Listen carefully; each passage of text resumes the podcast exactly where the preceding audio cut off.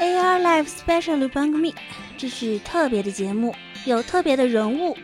AR ライブをお聞きの皆さん、えー、はじめまして吉宗幸喜です。特别的团体， AR ライブをお聞きの皆さんこんばんはこんにちはボーカルのメイリアでよろしくお願いします。特别的歌声，こんにちは、福山よしきです。特别的内容。哎，看我来一兵工铲，哎，工兵铲又说错了。 一年做一期月学节目，这个节目我们说了三年了，终于要做了。女装？嗯？问问问，反正我就是萌豚，哎嘿。还有一本特别的笔记，又挖坑！你们不想想正？还有我特别的男主播啊！还来干吗带给听众们特别的收听体验。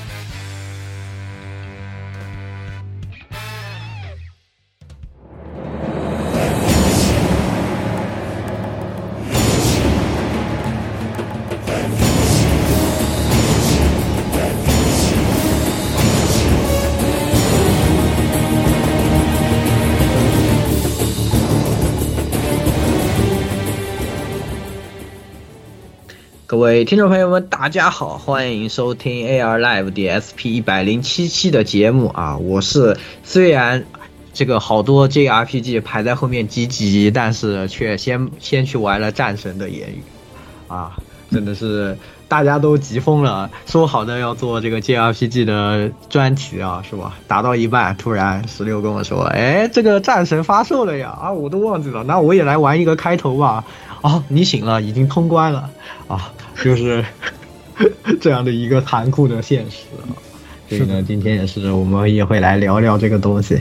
好，那先是还是自我介绍，来十六啊，大家好，这里是那个这个那个这那个 JRPG 打完了，战神也打完了，然后打算考虑是打先先去打贝姐呢，还是先去打那个那个啥那个神之天平？但是在突然之间发现了一个很好玩的东西，叫 Mega 多 Mega 多莱巴的十六夜宵夜。OK，就昨天我们的还偷偷的一起联机玩了一下 MD 的魂斗罗，还挺好玩的呢。这个 MD 发发现那那钢钢铁兵团挺好玩的啊。对，钢铁兵团它也叫铁铁铁铁血军团嘛，它那个东西挺好玩啊。对啊，哎，是真羡慕你，感觉你的一天有四十个小时，怎么回事？大家都是上班的人。发生什么事了呢？啊，真的是，所以所以我今天代考海拉哈拉哈罗哈拉尤马西塔，时间的魔术师，哎，不过还是注意一点，要注意身体。对啊，哎，真的是很关键。来，呃，鸭子，哎，大家好啊，我就是这个，呃，怎么说？呃，DJ Max 打折，然后结果买了神之天平的火神毒药。神之天平我之后也打算玩一玩，都听说我也我也准备开始玩了。嗯，做的很好，这就是玩了一我推了多久了都。好好，是不是？对啊，有有空了嘛就买了啊，就是就是因为你们推荐，所以就买了。啊我也买，我也准备买，就是最近啊，要玩的游戏太多了，就好玩的游戏它太多了，突然一下子都集中在这个时候，对，哎呀，真的是时间都不够啊，呃，奢侈的烦恼。哎，那今天我们的重量级嘉宾啊，是吧？没有在打怪物猎人的这一出来。其实怪物猎人前天刚更新。我怎么说呢？这个最近突然对狩猎这件事有点兴致缺缺啊，所以呢，就就又凑过来了啊。这里就是那个明明怪物猎人刚刚更新，但是没有在刷怪物猎人啊，然后专门跑来做节目的这叔啊。哦，是啊，大家应该啊。应该心怀感激，能在怪物猎人更新的时候看到他出来做节目，是一件非常不可思议的事情啊！大家，啊，听到这期节目，听众朋友们应该啊，先把谢谢打在公屏上。然后呢，也是啊，他叔叔是我们之中啊唯一白金人吧？应该我们倒是没有白金，对，我是只通关了啊？什么？你们都没白吗？没有啊，没有白金，没有白金，只是通关了啊。对呀、啊，嗯，来不及白，来不及白。这次白金难度还是蛮低的，说实话啊，是吗？就因为战神有个比较人性化的，就是他没有设那个呃难度奖杯嘛，打个普通难度你咕隆咕隆咕隆也就也就打完了，而且它主要基本的收集奖杯在一周目，它没有周目需求，也没有二周目嘛，所以它它这个一周目你只要顺着地图把东西找完，基本上就白金了，只有一个东西是在那个。地图上不显示的，啊，但是也很好找。所以呢，这个这次的白金难度其实很低，我还是强烈建议大家玩这次新的这个战神诸神黄昏呢，啊，都可以去好好的体验一下这个九界之旅啊，呃，打个白金，大概一般来说可能五十个小时左右，基本上白金是没有什么太大问题的。啊对于我这种对对我这种星级玩家，找找奥丁的乌鸦，我找的很痛苦。啊，对对对对对，哎呀，我也是，我有时候我的自己找的实在太烦了，你就去看一下攻略也行啊。我拿把斧子在那飞那个乌鸦，飞飞半天，飞十五分钟都没打下来，真是把我自己气死。有时候啊，真的是啊，后面有长枪去标乌鸦要简单的多，长枪的那个轨迹稳定的多。哎，这倒是啊。哎，那也是大家听我们说了这么多，今天呢就来和大家聊一聊战神和他的老父亲，对吧？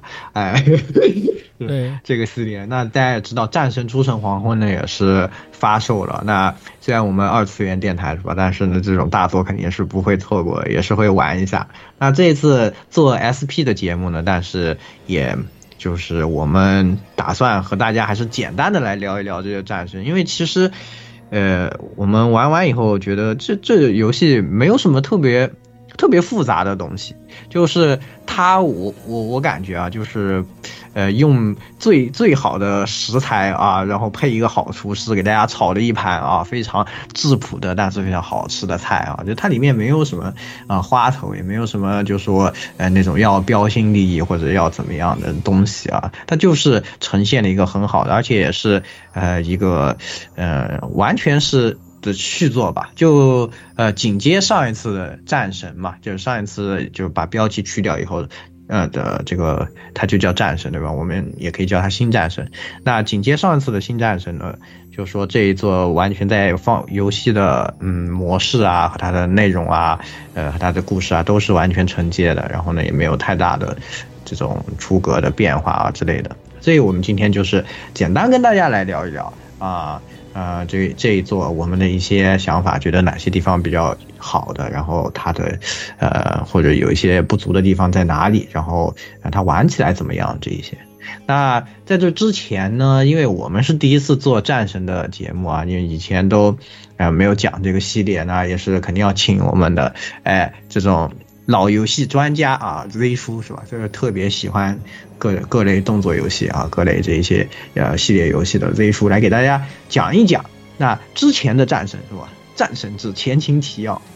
这个也是很关键的，因为有可能很多朋友啊是，呃新新来玩的朋友啊是在战神拿到了之前年度游戏的时候开始关注，然后去玩的新战神，因为它完全也是一个全新的内容嘛。所以说你就算不知道之前的内容，你也可以玩。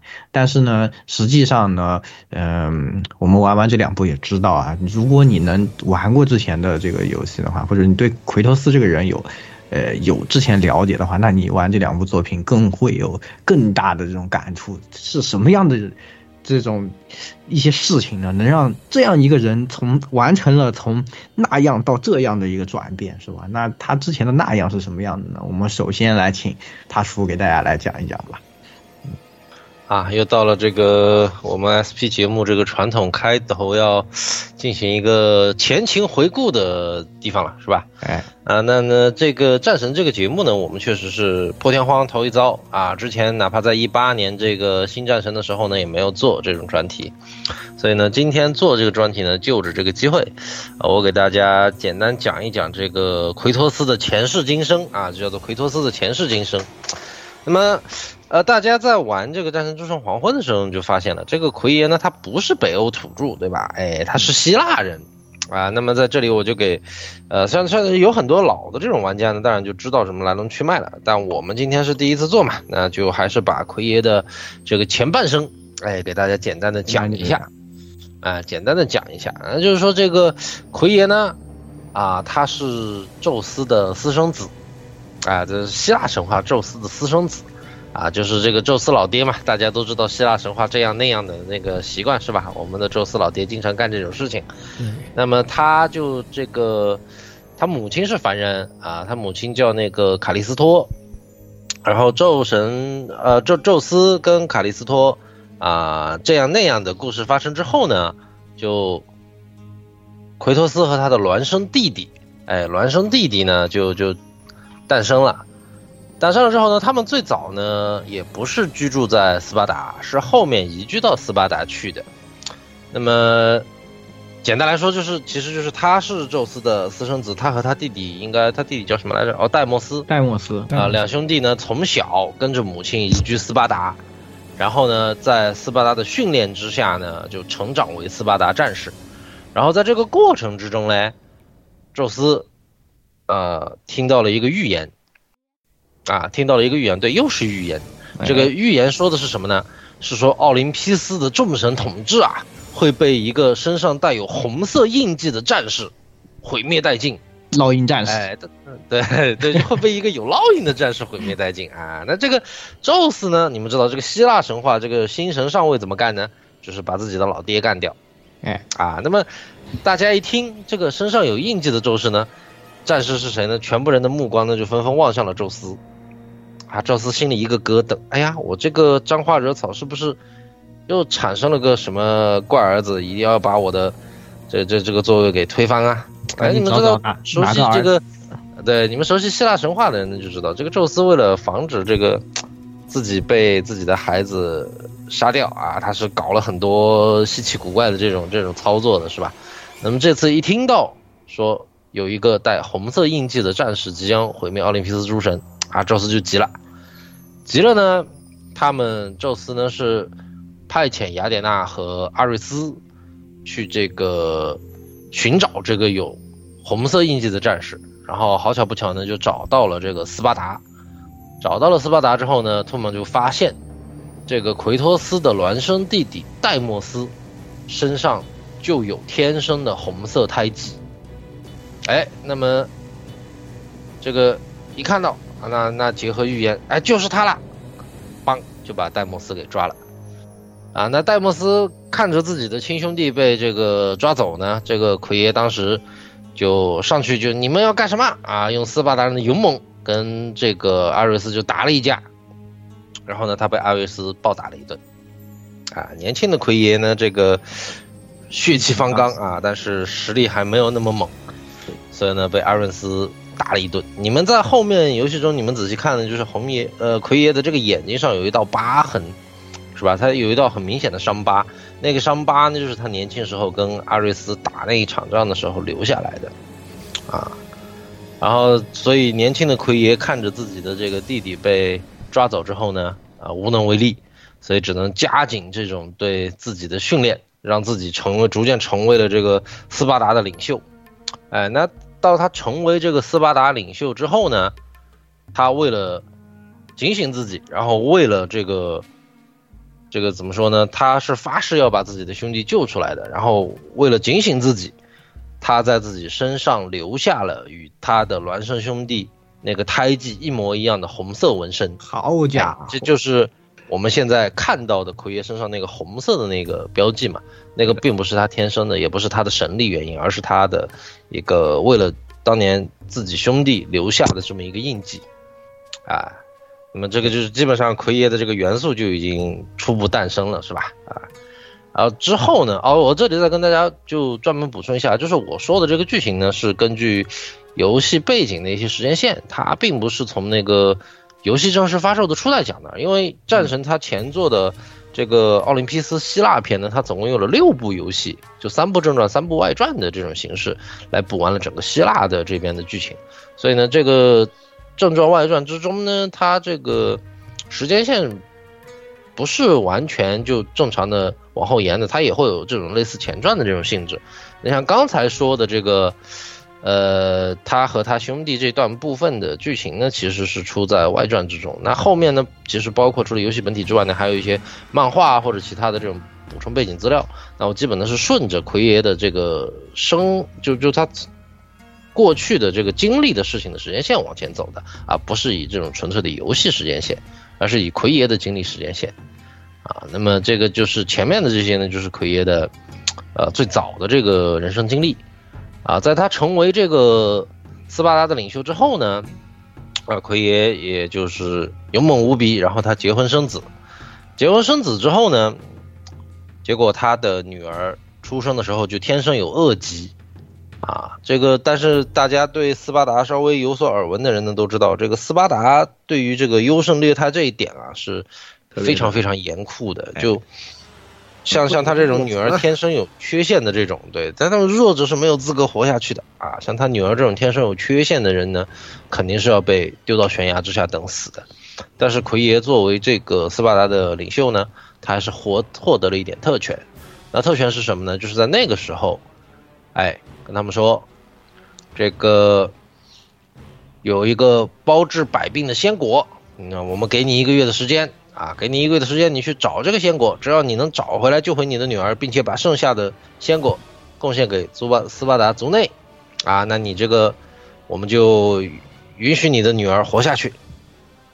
那为了保这个女儿的这个性命呢，奎爷就动身前往这个传说中有仙果的地方去那个寻找仙果。那结果呢，其实他历尽千辛万苦啊，找到了这个呃仙果。然后那个仙果好像中间还我我记得好像漫漫画里面这这一段是说是百臂巨人啊，在百臂巨人守护之下的仙果。那实际上呢，他这个去怎么说，就是找仙果这件事情啊，奎爷是带着一队士兵出去的，然后后来他在仙果和这个自己出生入死的部下之间呢，他选择抛弃了部下，去追寻仙果救自己的女儿，啊，历尽了各种千辛万苦，然后最后他发现一件事情，那就是。他们所参与的这个追寻仙果的事情，只不过是众神之间的一个赌局。哎，奥林匹斯有六位神，就是说，呃，开了一个赌局，就是说我们各选一个我们认为最牛逼的战士，然后他们去谁可以？哎，对对对，就是让他们的族内突然就某个人就最亲的人生个病，啊，就然后告诉他们这个有仙果的消息，看谁最终能够。成为这个这个这个这个相当于最后的胜者，就就相当于他们自己拿开了个赌局。那么这个奎托斯呢，是属于战水战神阿瑞斯所选中的这个筹码。那么在这场赌局之中呢，为了救女儿，奎托斯抛弃了自己出生入死的士兵，杀死了所有的竞争者，然后最后呢，他成功这个夺回了仙果，啊，救好了自己的女儿。但是呢，在这中间呢，啊，出现了我们这个一点变数，那就是这些众神虽然开了赌局，哎，但是有个神呢，他输不起，就是玩不起，哎哎，就是有个神他就是玩不起，他输了他就很不高兴啊。那个神是谁呢？啊，是冥王哈迪斯，因为在这个六队人马之中，有两个人的实力明显比其他人强得多得多，那就是一个是奎托斯，啊，另一个是蛮族的那个王子。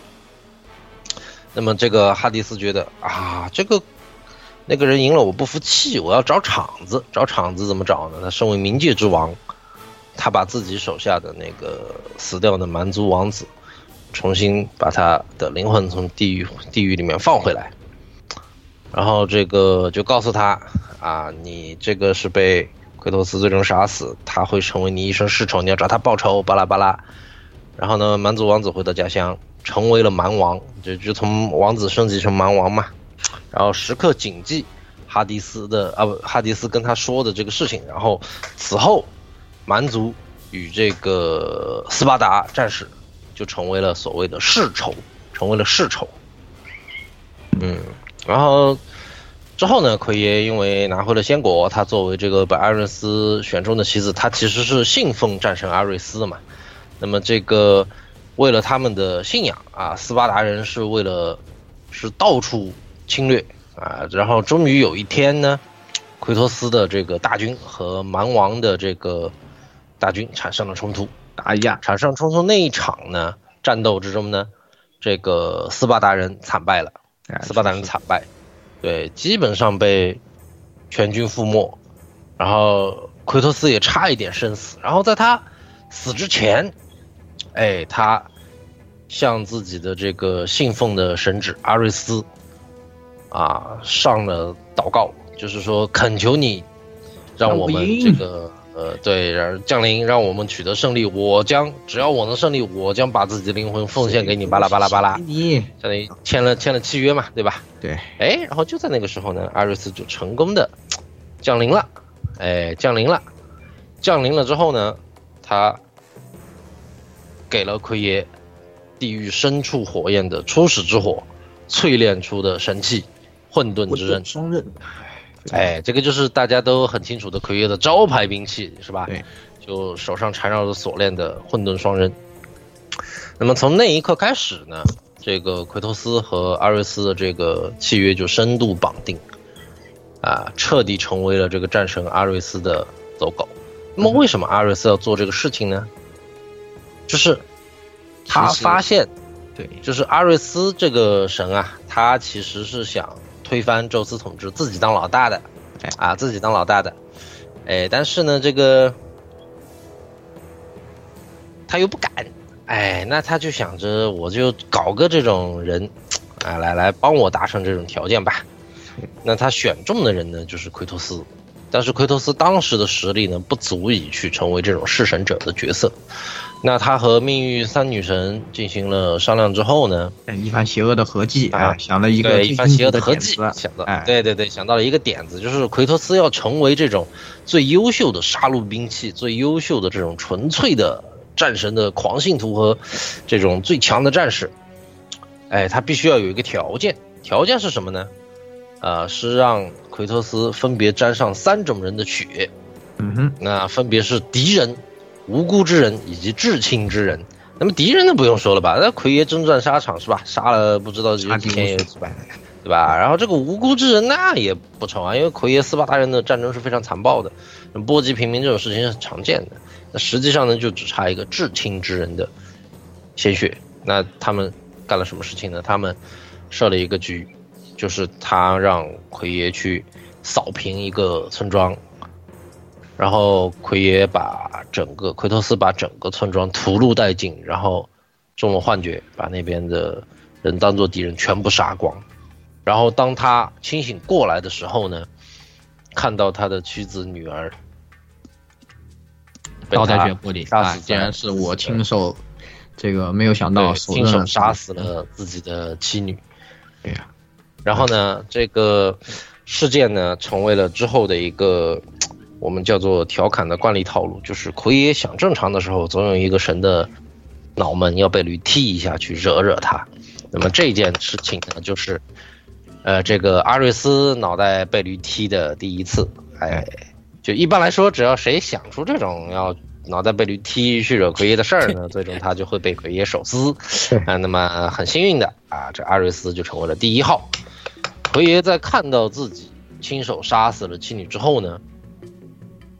他内心的愤怒无与伦比，他决定与阿瑞斯彻底决裂。然后就在他做出这个决定的时候，奎托斯这个妻女的骨灰，哎，就缠绕在了他的身上，成为了他一生的梦魇。就为什么奎爷的皮肤看起来非常的苍白？对，那并不是他天生丽质啊，这个是因为他当年亲手杀死的妻女的骨灰。缠绕在他的身上，缠绕在他的身上，已经是啊。那么从这一刻开始，人生诅咒从这一刻开始，对，就是永远洗不掉的这种诅咒嘛。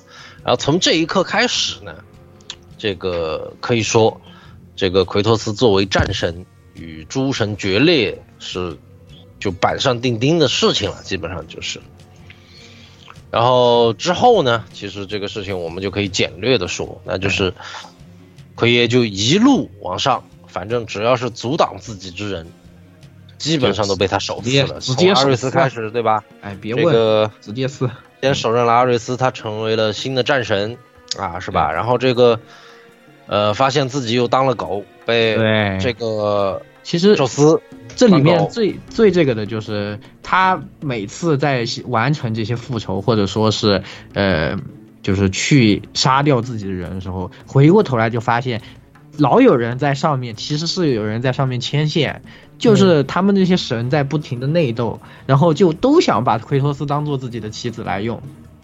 啊，自己把阿瑞斯手撕了，发现哎，其实是宙斯搞的安排好的，是吧？哎呀，小伙子不错啊，帮我把这个扫平了。发现可以发现，哎呦，上当上当了呀，不行，然后又又要去撕下一个，这这是这样。对，然后你比如比如说被这个呃锋刃新战神，然后。有个奥林匹斯之剑是吧？然后不小心被宙斯算计拉走了神力，哎，又得到了个盖亚的帮助，又被泰坦神族救了是吧？对，哎上去搞，然后搞完之后，哎，怎么这个泰坦神族也要跟我过不去哎，是吧？对，啊，就就就就是我刚才说的嘛，就是每当奎托斯他的生活好像要回到正轨的时候，这个就有一个神的脑子要被驴踢一下，决定去惹他一波。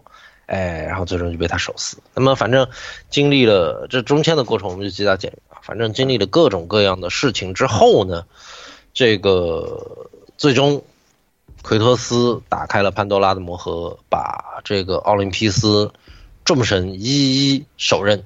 而且在这其中呢，奎托斯是一个极度暴力的这种残暴化身，他。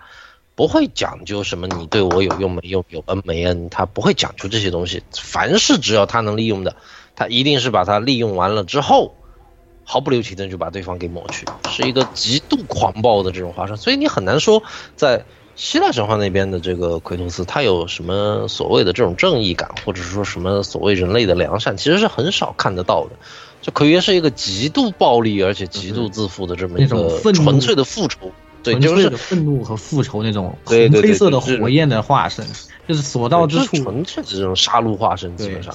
而且如果玩过老的几部战神的同志们，你们其实就有感觉，其实现在的战神这个终结敌人的这种演出啊，已经是比较克制了。对对对，这个当年老的这个战神里面，这个奎爷这个尤其杀 BOSS 那种之残暴性是，说实话是。心理脆弱一点的同志是容易引起心理上不适的，这这种残暴就 太多了，就基本而且尤其是几大几个大神都是被他撕的最惨的啊！对，尤其战神三，哇，那个你不管是宙斯或者说波塞冬，一开始的波塞冬、斯等等，波塞冬那可是第以第二人称感受奎爷的暴力，好吧？啊，真的是那个和那个那个就是这某种程度上的是经典劝退。你有些人就打完哈迪斯那个不是那个波塞冬那一战就觉得受不了了，因为太因为太残太残暴了，包括后面手撕赫利厄斯，还有要前面的还有手撕冥王冥王他老婆，全都是极其残暴，你难以想象的残暴，对，非常恐怖，非常恐怖。反正对啊，然后总之反正他，但是在最终的最终呢，这个其实，在奥林匹斯诸神之中。真心曾经帮过这呃奎托斯的人只有一个，呃，就是雅典娜。雅典娜，但雅典娜呢也被因为这个为了在战神二嘛，为了保护宙斯呢，最终被奎托斯算是误杀吧，算是误杀。但是误杀之后呢，雅典娜没有死，成为了某种更高级的存在。但是直到战神三的结局，这个奎托斯愕然的发现，曾经真正帮助他为生灵。算得上是真正正义一方的女神雅典娜，其实也是。她在进化成这个所谓更高级层次的生命之后也变了，对，也在也在，她到最终也想也想也成为他的狗。啊，也也也变成了这样的存在。奎托斯看着这个就是自己亲手毁掉的奥林匹斯神山，所有被他杀光的诸神，然后看着雅典娜。最后，他做了一个应该说在老的这个故事里面没有任何人想得到的这么一个结局，对，那就是他把潘多拉魔盒里面释放出所有的希望的力量，自己亲手把它消散，还给世间的凡人。他的方法，这个具体的行为是什么方法呢？就是他亲自用奥林匹斯之剑贯穿了自己的身体。哎，大家你们在看的时候也会注意奎爷的。腹部和背后有一个贯穿的巨大伤口，伤口，哎，那个是当年被奥林匹斯之剑贯穿时候留下的。他最后就是说，呃，奥林匹斯，呃，打开潘多拉魔盒之后呢，这个所有这个所谓世间的这种希望之力啊，或者其他这些东西啊，都集中于奎爷一身。就随着他杀死奥林匹斯诸神，然后潘多拉魔盒之力等等等等结合，可以说当时整个。呃，奥林匹斯之间的相关神力链相关的所有的力量，可以说都在奎爷身上，而最终呢，奎爷是选择牺牲自己，把所谓的希望还给凡人，这一点是当时所有的玩家和嗯雅典娜自身都想不到的一个结局。哎，那总之呢，反正升华性的这个，就是他是一个用自己的怒火。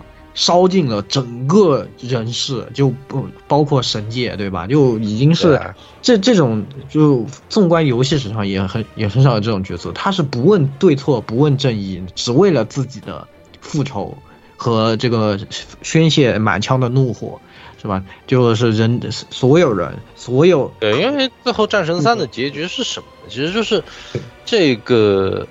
在奎托斯杀进奥林匹斯诸神之后啊，其实整个希腊神界就是要回归混沌的，回归混沌的。当时为什么他惊觉雅典娜也变了？就是雅典娜希望他把这个希望之力交给他，然后让自己成为主神。对，对，就就在那一刻，呃，奎托斯就发现，连这个一直真正就是有高洁情操的雅典娜，也堕落至此，所以他最终就选择终结这个。奥林匹斯山的混沌，那就是重新释放自己体内的希望之力，也是一种重新留给了人类，对反抗吧。我觉得也是他对自己的命运的反抗。就他作为他燃烧起的复仇之火，在路上可能帮了很多神做了这种，就是就是帮他们做了嫁衣，或者就是被利用了很多，但是他不顾不也不管，中间也不想管，因为这样他也达到他的目的了。对吧？但是呢，最后他还是反抗自己的命运，就是不不是干要干要做一个这个棋子，他就是要告诉大家，我就是要完成我自己的这种复仇，然后剩下的我不要是不是为了任何人，不是为了别人，不要做任何人的棋子，最后这个将自由和希望还给世间的人了，也算是一种。就是个人和这个整个情节的一个升华吧，感觉最后那个还是我结局。这个怎么说呢？其实当时那个结局，众人大家都没想到。对，就是你奎托斯，因为他一直以来的这种行为啊，都是非常的这么暴力残暴的这么，而且他是极度自私的，就是正儿八经的，只要他为了自己的目的，他不会管你其他的呃人怎么样，谁管你怎么想啊？也我就要这么做。那最后这种行为呢，反而就是，但是其实，在整个前六部的剧情里面呢，偶尔你也会看出他的人性，还是有一些人性，他他他的人性还是存在的。这个主要是基于他对自己兄弟及妻女的这种深深的愧疚感，尤其是女儿。你看，在这个外传那个，呃，斯巴达之魂，还有那个，呃，奥林匹斯之恋里面，他对女儿的这个是表现的是特别的明显。然后包括你看战神三潘多拉。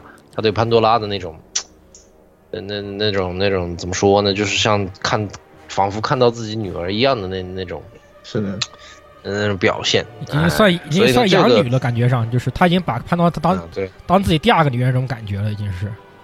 对，然后反正这些呢，就是奎爷的前世。那么，呃，也不说前世吧，就他前半生的经历。那么实际上，他绝大部分的时间，都是一个。受人摆布的棋子，愤怒的化身，然后惹谁谁就他就把谁惹他他就把谁手撕，干爆，嗯嗯，对，他就把谁干碎。那实际上呢，这个在经历了奥林匹斯最终的这个战斗之后，他毁灭了奥林匹斯山，然后随之而来的我们，他到底心性是在他大把希望之力释放出去之后。他经历了什么那种心性，我们不得而知。但现在想来，你结合《新的战神》两部呢，就是他终于最终发现，总使他把所有曾经反抗他的、尊敬他的、怎么样怎么样的人，全部杀光以后，又怎么样呢？又能如何？对吧？所以，他应该是满身疮痍，并且有深深的疲惫感。那么。带着这种不知道，我们也不知道到底他有怎样的一种心情啊。然后带着这样的心情，他辗转世间，来到了一个全新的世界，北欧呢就是北欧神话的这个九大地狱。哎，他来到了北欧神话的地方，开启他全新的一段新的征程。哎，那么就是我们的二零一八年的新战神。哎，终于讲到新战神了。对，哎，这个真的是，所以。大家听完也可以想象啊，在一八年新战神登场的奎爷这个新的形象的时候，大家会有多么的惊讶？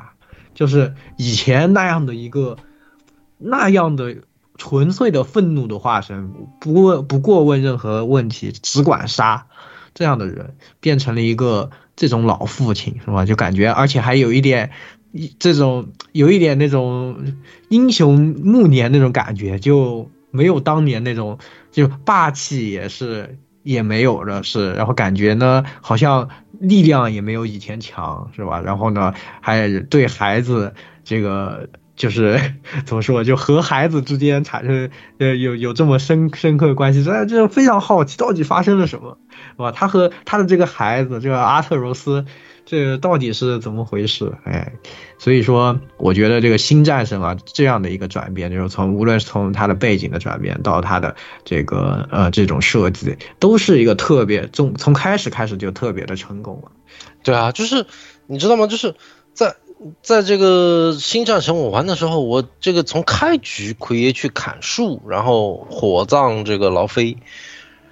当时那个奎爷第一个表情就给我感觉，哎，这人是谁来着？怎么感觉跟当年的这个就就一开始奎爷就是一副很伤心、很落寞的那种缅怀的眼神。但在以前的作品之中，你也可以说是技术里吧，但是以前的奎爷是不可能有不可能露出这样的。对以前的奎爷不存在这种什么耐性，什么，什么什么什么缅怀，什么怜悯，不存在，不会有的。所以当时就是看新战神的时候，就觉得奎爷居然会有耐性，哇，这个简直是不可思议。所以就是说从某种意义上讲，就是他经历了这么多事情之后，来到北欧，然后他有了重新有了自己的孩子，火葬自己的妻子，感觉他其实真的度过了很长的一段平静的时间，面对自己内心。然后反思自己的前半生，然后希望自己过什么样的日子。我觉得其实奎爷来到北欧之后，生了孩子，然后和老婆一起把孩子慢慢养大。我觉得他其实已经是一种隐归山林、隐归田园的这么一个，已经做好后半生，反正就安稳过日子的准备了，对吧？对对对。哎，然后就在之后呢，我们的惯例。啊，某个脑袋被驴踢了的神，呃，他又 出现了。啊，这里我稍微又神的脑袋被驴踢了。我稍微补充一点，我去惹一惹这个家伙。我稍微补充一点，就是其实在他奎爷去北欧之前，就是漫画部分也是，他去了一趟，他去过趟埃及，他去过去埃及，得去埃及那边的神也是让奎爷帮他做做，也是让奎爷帮埃及神做点什么事，也被踢了一圈，没有被踢，没有被踢，就是就是奎爷那个时候已经很克制了，就是他已经发现可能。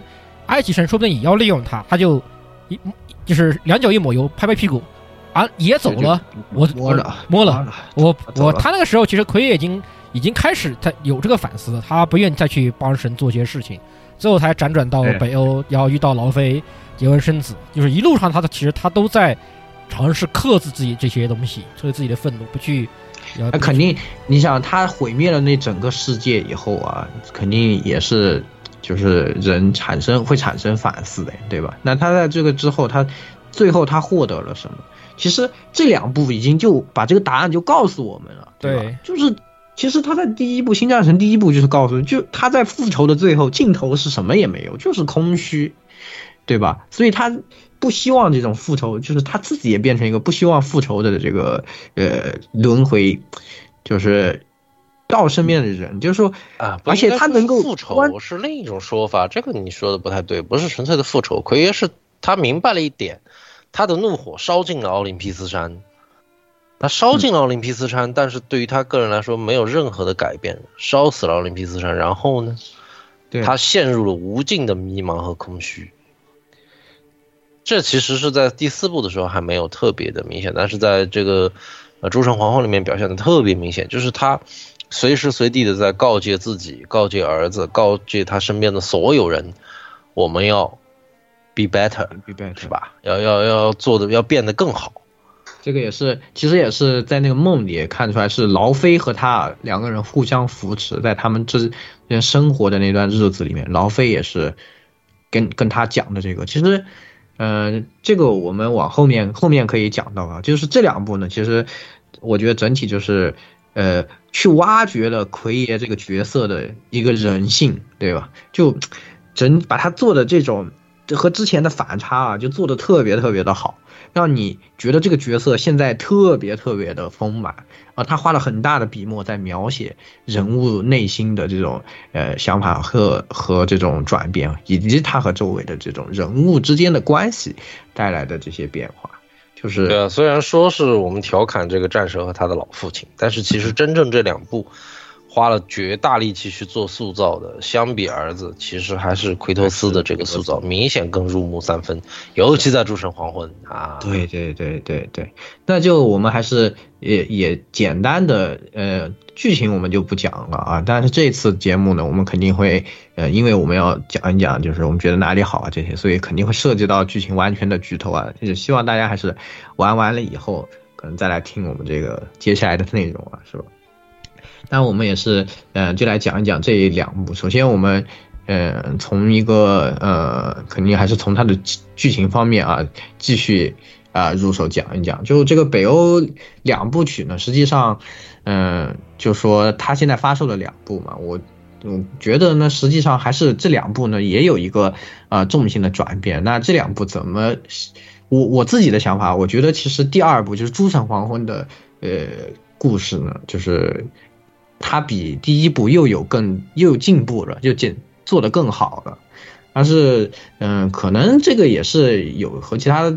那其他的方面也有一些关系吧，我觉得就是重心是在一个他这两部有一个嗯叙事重心的转变啊，就第一部因为他要交代这样一个变化之后的奎爷的新的环境和他和新的角色的这些东西啊，他更多的还是以呃一个冒险剧为主，就是他还是和儿子的阿特柔斯在这个冒险之中啊，然后呃当然。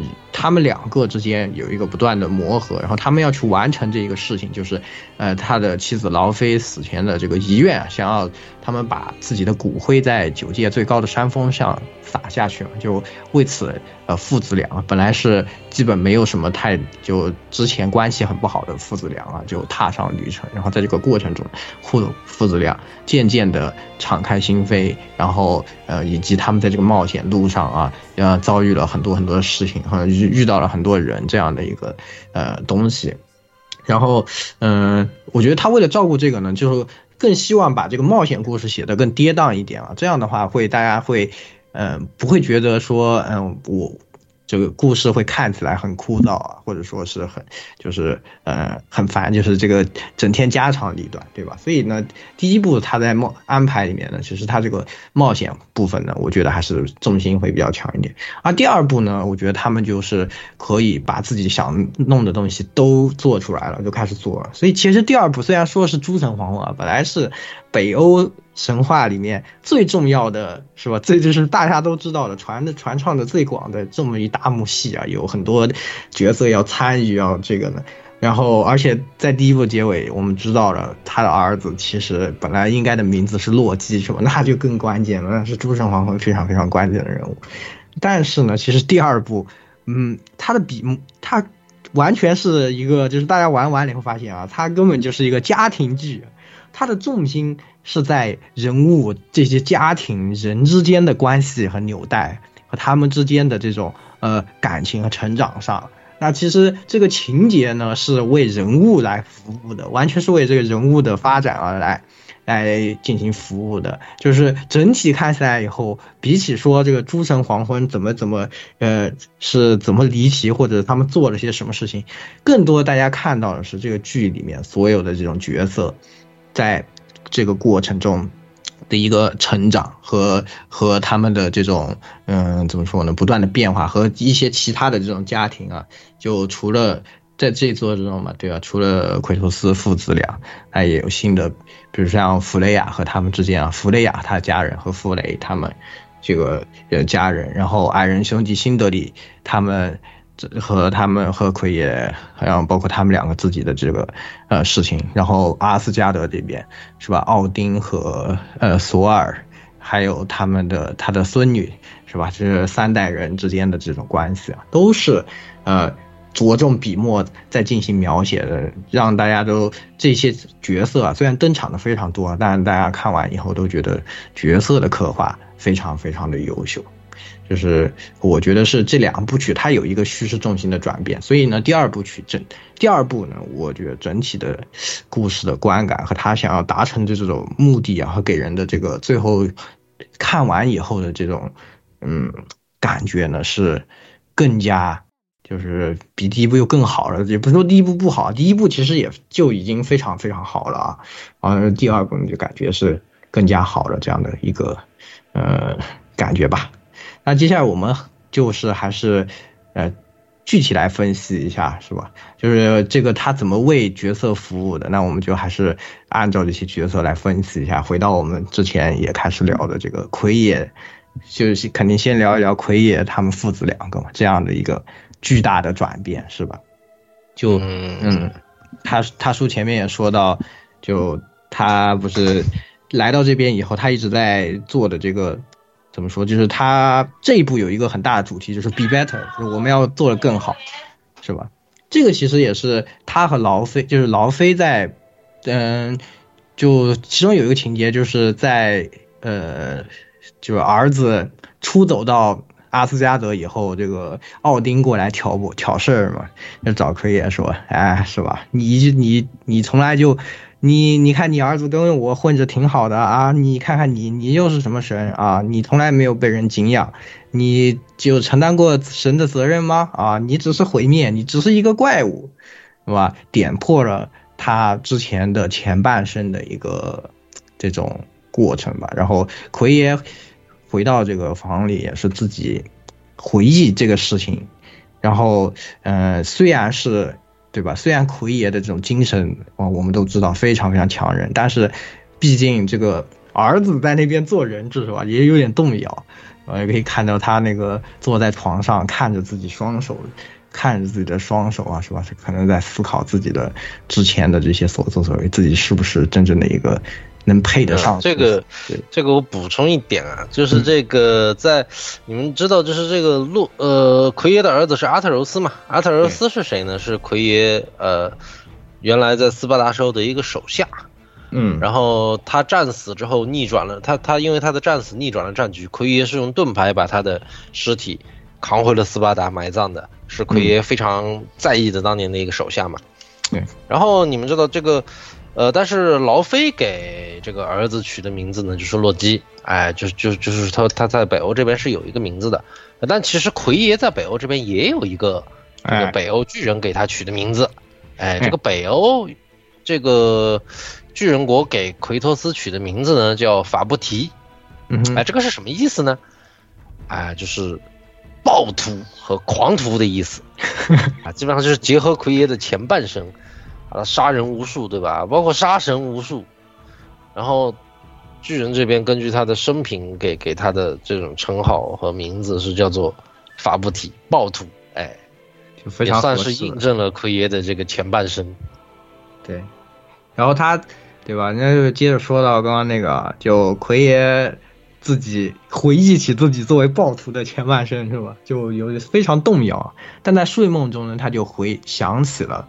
当时和劳菲一起在呃那个嗯，当时阿特罗斯刚出生的时候，他们两个的一段对话。那呃，劳菲就对他说：“不要让过去定义自己，过错不要让过去的错误定义自己。我们要做更好的人，是吧？因为这个呢，然后他就是才取回了自己的这种坚定的信心啊。所以说。”从这这这个事情里面也可以看出来，就是劳菲和他的这一段关系啊，实际上对奎爷的转变是有一个非常非常大的呃改变的。而且其实就是他说这个话，可能你乍一听啊，你会觉得其实就就有一点嗯怎么说就很很浅薄。但是如果大家玩的细一点，就你把那个呃华纳海姆的。支线都做了，你也会知道，劳菲其实很有可能以前也是有过和奎爷非常相似的经历的。他也是因为巨人族被呃奥丁这个屠杀嘛，就被索尔屠杀以后，他去找索尔寻仇，然后也是一时之间，就是因为就在华纳海姆也有一个和这个这个叫什么奎爷和就是利维坦之斧和那个雷神之锤撞击留下的那个冰雷嘛，就说明那是他在那边你做完那个支线以后，那些鬼魂会告诉你，当时就是劳菲找上索尔和他打了一架，然后留下了这样的。那他当当年很有可能劳菲之前也是一个和和奎托斯有相似经历的人，他们在那个场景里面，就是他对奎爷说这些话。也是他同时，就是他们是两个相似的人，有相似经历的人，那就是说，嗯，不但是在鼓励奎爷或者告诉奎爷，也是在就是告跟自己的内心在讲吧，我就感觉是，就他通过这样的一个场景，就是嗯嗯一些侧面的描写和和那个那样的一个场景啊，就让这些角色啊一下就。是吧？就立起来，你就觉得，哎，这个奎爷呢，这个转变是一个很可以接受的，就是他从那样的一个暴徒到这样经历了这样的事情，然后他们两个人确实是，确实是能够，呃，是就是心灵相通。然后呢，在这一番话之下，奎爷确实是能够完成自己的一个转变，是吧？就是从他的一开始对阿特弗斯那种。就是两个人出去划船，他都不敢对阿特罗斯说话，就是生怕阿特罗斯，他是他害怕自己，他就说我是害怕他，他是吧？他是害怕阿特罗斯会变成和自己一样的人，他就不没有不希望阿特罗斯变成和自己一样的人。但是他之后为什么有了信心，有了这个作为父亲的这种这种责任担当，就是他也觉他听进去了这个话，是吧？我要做一个更好的人，哎。然后这个呢，支撑着他来做一下这这些事情，所以说我觉得这个是一个特别，也是一个特别关键的节点吧。虽然只是说了一个点啊，但是我就觉得，嗯，总的来说就是这个父子的描写非常的，就这个奎托斯的一个这种转变啊，他通过呃这么长的一个那些铺垫和一些呃细节的排铺和这种嗯这种伏笔啊，然后让大家来。接受就非常的顺滑，就写的很很让人信服吧，这一点。啊，他说觉得其实这次怎么说呢？就是成也剧情，败也剧情。我的感觉就是这样，就是他对于角色的这种，就起码对于奎爷和阿特柔斯以及他们身边这群人的塑造，哎，我觉得真的是非常好。这个其实只要玩过的人，这个这个玩家都能明白，对奎爷的这种刻画，甚至包括这种演出。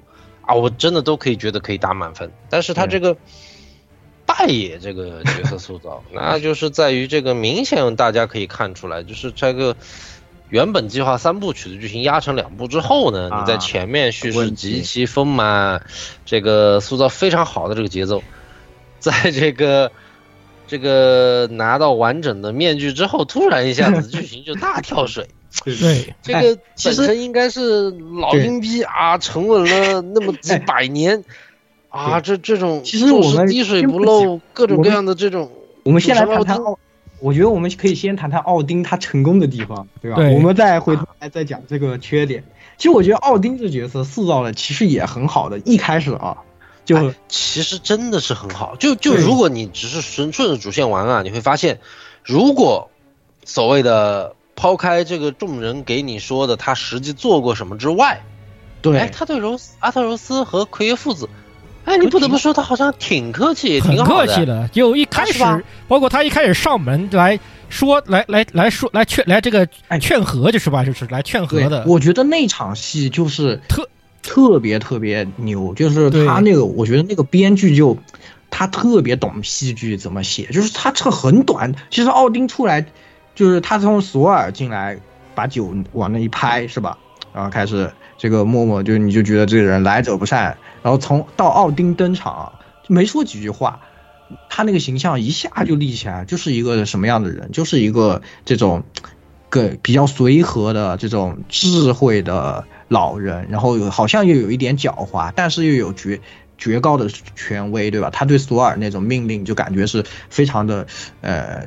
随意的这种口吻，但是索尔就是旁边，嗯，大气不敢出一口，是吧？就这种这些，通过这样的一个，我看过一个分析，就是一个小一个，就是里面这场戏里面有几个小细节，我看过分，当然并当然可能也有点过度解读，但是我觉得说的很有意思。就是索尔把酒一拍，然后阿特罗斯拿两个杯子来，然后两杯酒满上，对吧？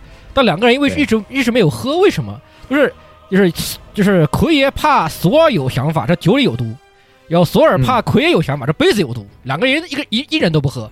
啊，不是不是。然后然后奥然后奥然后奥丁进来又说进进来就把两边的酒都都沾了一点，自己喝自己喝了，说哎这这这个意这个意思啊，这个是这样子的，这个是你要结合后面的剧情看。索尔为什么不喝那个酒？是答应了西夫，他说自己不再喝酒，所以为什么后来你和阿特柔斯还有他女儿去找他的时候，他女儿看见他喝酒的时候特别的失望，对，就是他是答应了他老婆自己戒酒了，不喝了啊那一段知道吧？所以索尔在这里没有喝，但是这个奥丁说他变成了个无趣的人是什么？你老婆，你跟你老婆说你喝酒，你在这种场合你就真的滴酒都不沾啦？对啊，这种场合啊你也不喝了，你不喝了，是对，就是很细很细啊。你看这个就已经涉及到后面要来回收这些伏笔，而且他做这个事情，你在当当下那个场里也是完全对角色的塑造全完全都是有作用，就没有任何废笔，包括他人物的动作和那种呃表情和当时那个，我就觉得特别特别厉害。而且他还招，然后包括那个就是米米尔出来，米米尔出就是出出来那种狂喷了奥丁一台，然后就这个这种电这种对比就拉得特别满。哎，你觉得是奥丁进来，这这个人说好好说话好好的，对吧？然后也好好虽然看起来是个和是个和意见都这么大，而且看起来是个和蔼的老头子，对吧？又是又是来劝和的，说的话其实也有道理，而且做了很大很大的让，做了很多让步。他这个样子已经是，虽然你知道他这个让步肯定有他的目的，或者是他，对呃你你觉得他可能有可能有不不说不怀好意吧，可能但是肯定有目的的。但是就觉得，哎，你这个米米尔的喷的那么难听，我但我感觉好像奥丁也不至于那么的坏吧，那种感觉。但是就在这里是吧？这个场景就可以接着说说，就是奎爷一句 no 给他怼回去，对吧？也也是对奎爷的一个塑造，就是一看这个奎爷还是当年那个啊，你们神肯定有小心思，一眼就给你看穿，而且这到米米尔喷他这一点，就是你也可以了解，就是一就是什么，对奎爷来说也是一个很经典的是吧？要看一个人，不要看他说了什么，要看他做什么。对，他是知道的，而且米米尔是他的好兄弟，对吧？米米尔已经给他之前都讲过了，都知他都知道奥丁做的这些事情，他对米米尔做的这些事情，包括对他身边的人，对弗雷亚，对他们做的这些事情，所以对他来说，不管奥丁说什么。都是没有用，都是屁话，对于他来说，对吧？那这样的话，他这样的一个拉扯，你就会特别在意奥丁这个人，他就是好好言好好言这个说着的，他背后到底在打什么算盘呢？对吧？这好好好奇，好好奇，好急，好想知道。然后这角色塑造又很成功，是吧？嗯、之后包括阿特柔斯去到阿斯加德，然后他那个奥丁出来制止那个海姆达尔，是吧？他说说的那些话，是吧？就直接说啊，什么海姆达尔说，哎呀，他他有心有异心啊。嗯，奥丁说他当然有异心了，他凭什么要相信我啊？对吧？我们本来就是一开始就是他敌人的这种对立场，对吧？他但是那你现在要杀我吗？啊，他说是，嗯，那不就得了，是吧？就一既能看出来他对自己的那种怎么说，就是呃自己权威的那种信任、信信赖感，就是他在这个地方非常有权威那种那种很自负的那种感觉啊，又能看出来他很狡，就是很狡猾，他知道他在这个场像这样说话可以赢得这个小伙子的好感，而且他说的也没有任何事就是这个表达就是在对在场，当然在海姆达尔是这个，但是对在场的就是他想达成的目的是很有帮助的，对吧？就他对阿特柔斯说的那些话，许下的那些承诺，真的就是你感觉他太太懂拿怎么拿捏人了，但是你又看他对他身边的人，又是就是索尔对索尔啊那些就特别的不耐烦，就感觉只是他的一个棋子，他根本就不关心。就因为什么？后面你也知道，他就是想要这个，知道这所谓的这个知识，这个裂缝里的这个知识，需要这个阿特柔斯去帮他拼起这个面具。所以说，他其实是一个只为了自己的目的的话，可以去才可以去，呃，就是为了达成自己的目的，才会去用自己狡这个狡猾的智慧的。但是对自己目的以外的东西，一毫不关心的这样的一个人。这一下对比又出来，就我就觉得是特别特别高明的一个手法吧。反正就让这个人吧，你就觉得他也很聪明，也很也很这个怎么说？嗯，在权威方面吧，就是说在自己的工作上，就是完成自己。虽然你感觉他有点不愿意的，但是自己的这个神的这个职责是履行的很好的。然后其次就是为了目的不择手段的，是吧？就对这个奥丁这个为了目的不择手段，这个确实是表现的淋漓尽致。对，哎，但是有时候呢，怎么说呢？就是也因为这个会让，特别是后半集就觉得智商下线了，我只能讲。对，就那个面具曝光的那一下，对，那个智商。智商和情节直接进行下线，我靠！虽然这是布洛克最高光高光时刻，对吧？我靠，直接给你一个看破啊，是吧？你为什么一直叫他洛基？我从他的名字里面叫阿特，不是不叫阿特柔斯？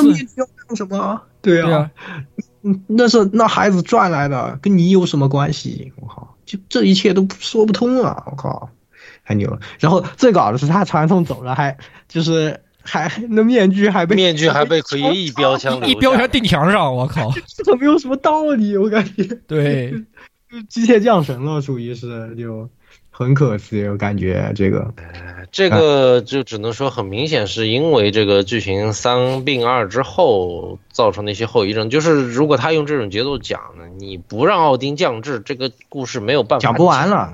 对对，没有办法讲，讲不了了。对。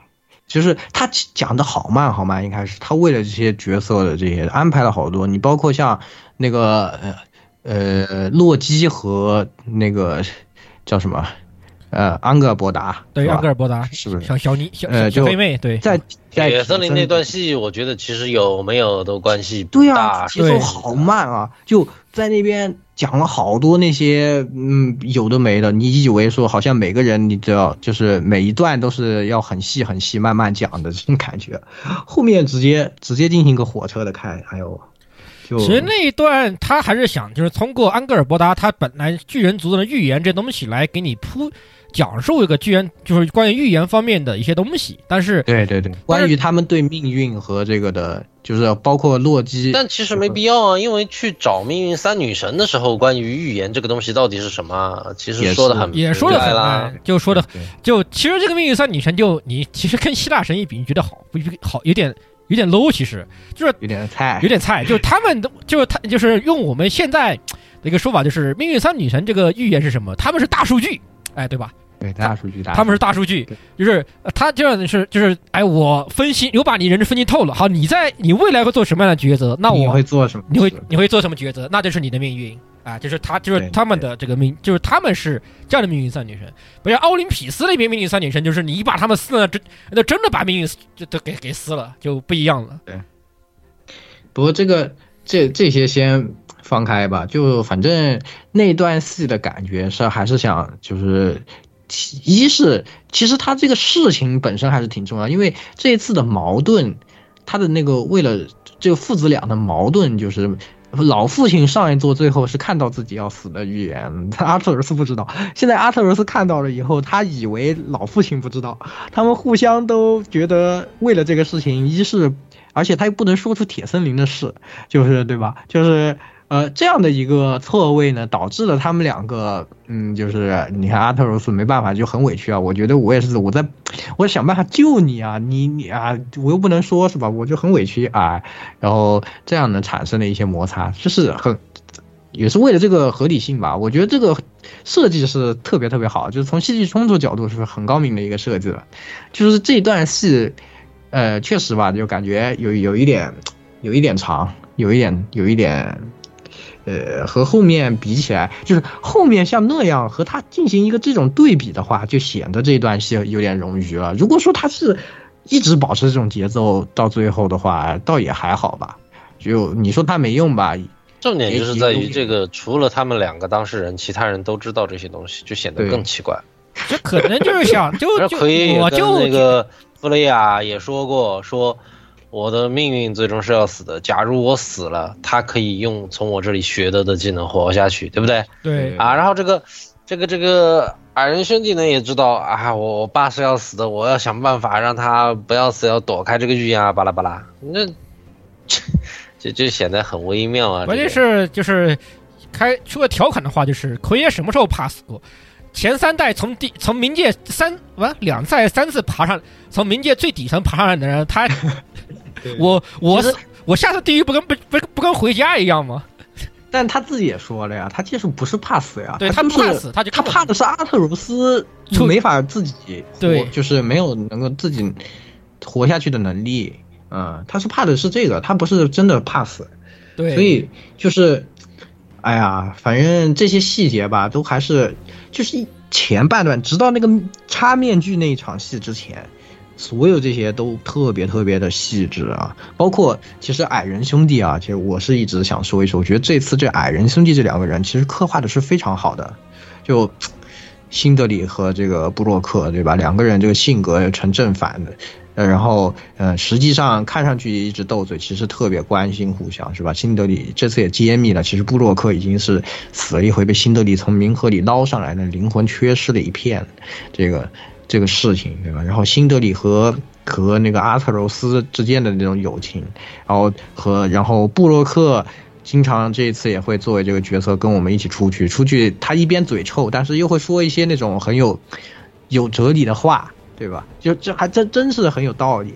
特别我觉得那一场就是他们去造毛的那个戏啊，我觉得就是把这个角色。真的就塑造特别特别好，他在路上一直在说，是吧？你这个矮人魔法，你知道是什么啊？就是你要看这个本质，不能看这个表象。重要的，对，哎，不是这个形形式，是吧？然后，那就完了。他们去造毛，然后因为那个那个人鱼他是跟灵魂对话的，所以他看不见布洛克。布洛克就发现了，原来我已经死了，是被辛德里捞出来，他没有告诉我。然后他。认识到了这一点以后，奎托斯怎么安慰他？当时他就他说这个毛需要祝福啊。布洛克说那但那个人鱼已经走了，你没有办法祝福。他说我需要一位真工匠大师的祝福。然后他就把双膝跪地是吧？把这个毛呈给布洛克。哇，我觉得奎爷情商爆炸，我觉得当时我操，然后情商爆炸了。然后。呃，布洛克最后也是就祝福这这个以后，那奎爷也是把他的话又还给了他，这样，然后让大家，嗯，就是这两个人物呢，一下都又是塑造的又更好。然后辛德里也是，但最后那场戏之后，因为布洛克最后是已经是灵魂不残缺状态被杀了，就死完全死了嘛，就没有办法。然后之后辛德里就非常非常愤怒，就。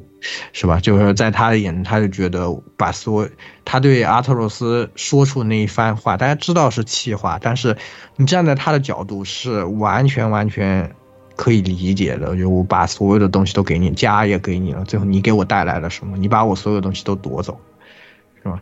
他然后奎爷说：“这个这个阿特洛斯说，我以为我们是家人。”然后奎爷说：“我们曾曾经是。”这种就是我觉得这个。就很很，就人物的那种动机和他做的事情的逻辑特别特别贴合，特别特别对，然后加上之前的感情的铺垫呢，在这种时候爆发出来，呢，也是就特别特别的感人吧。然后也完成了最后辛德里对是吧？那个那对奥丁的那那一场戏，我觉得也是一个就是特别特别合理的一个展开。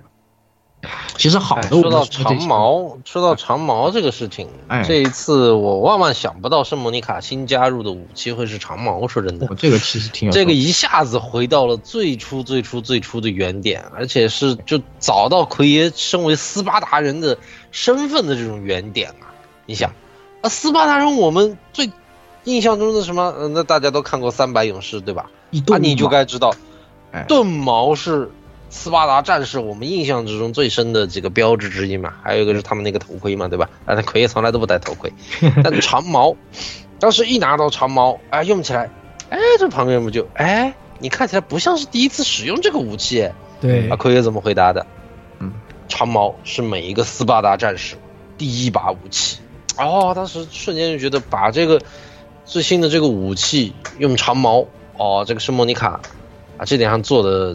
我觉得真的是神来之笔之对一。这里我觉得真的是是把长矛赋予了奎爷。尤其是奎爷那个举盾，换上长矛后那个举盾那个动作，就非常的特别典型的斯巴达的标准的那个盾矛的那个架势，特别的，对，就感觉啊，这味儿对了，这味儿对了，这才这才是一个真正的斯巴达人才有的才有的架势。对，This is 斯巴达，哇，就是那种感觉，特别特别对味儿。是，所以我觉得我特别特别喜欢那场戏，就是那那那个整体的，就他整部所有一路上，包括最后奥丁出场嘲讽奎爷，包括他回到家那个，我觉得都是写的特别特别好的，就每一环扣一环，都特别的精彩的。但是对吧？那我们是赶紧又说回来，那这个插了插了面具以后，后面怎么就是吧？就就一记到底了，还行。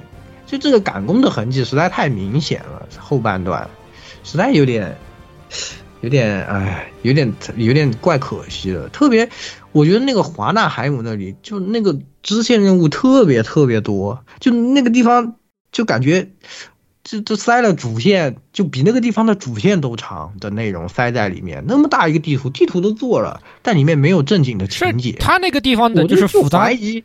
它那个地方就复杂到，就是甚至你有一个巨大的地图解谜，你才能把这个地图探索完。就这个，就就这个地方一看就觉得，我反就觉得这个地方肯定是，如果是它它它是三部曲，他就应该是个主线，他就应该是个主线的内容，在这这个在这个地方，特别有有给我这种特别的这种感觉。这是一个地方，这个另外另外一个地方就是那个呃呃亚尔夫海姆，呃那个两片沙漠。里面尤其提到几个重点，一个是弗雷的，一个是弗雷的雕像，一个就是那个第二片沙漠的图书馆。这里面就很明显，其实是有意图的，就是这个地方为如果他我我说假如他是主线啊，假如他是主线的话，这里应该会涉及到奎爷如何通过这里面通过这里面获得的这些知识和一些东西，然后去要再通过弗雷如何把两光暗两精灵的矛盾给化解掉。然后让他们组成大组成这个讨伐奥丁大军，感觉原本他应该的安排是第二部就是把这些九界各种的问题都解决了，让奎爷在大家心中都都有声望，是吧？然后第三部这个诸神黄昏要摇人了，或者说是第三去把他们都摇一下。应该要不然就是这个东西就是第三部的内容，第二部就到都打完海姆达尔就完事儿了，对吧？然后就第三部，哎，我去建立声望，然后去招兵买马。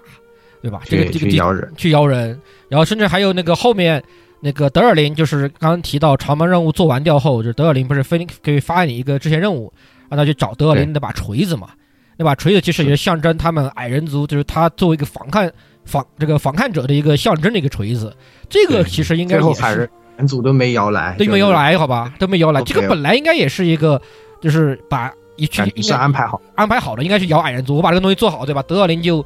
应该是成为矮人族的一个领军人物一样的东西，然后他带领矮人族，然后和辛德勒一起，然后带着矮人族大军来这个援助我们去打诸神黄昏这一仗，应该是这样的感觉。结果后面啊，矮人军、矮人、矮人的没了，就我一个人来，他们不敢来。嗯，对，他那剧情为了加速，就只能让奥丁疯狂降智，是吧？对，呃，他叔可以来讲。行为也做的很奇怪，这个降智这个事情已经，我我已经是瞠目结舌，怎么能降成这样的？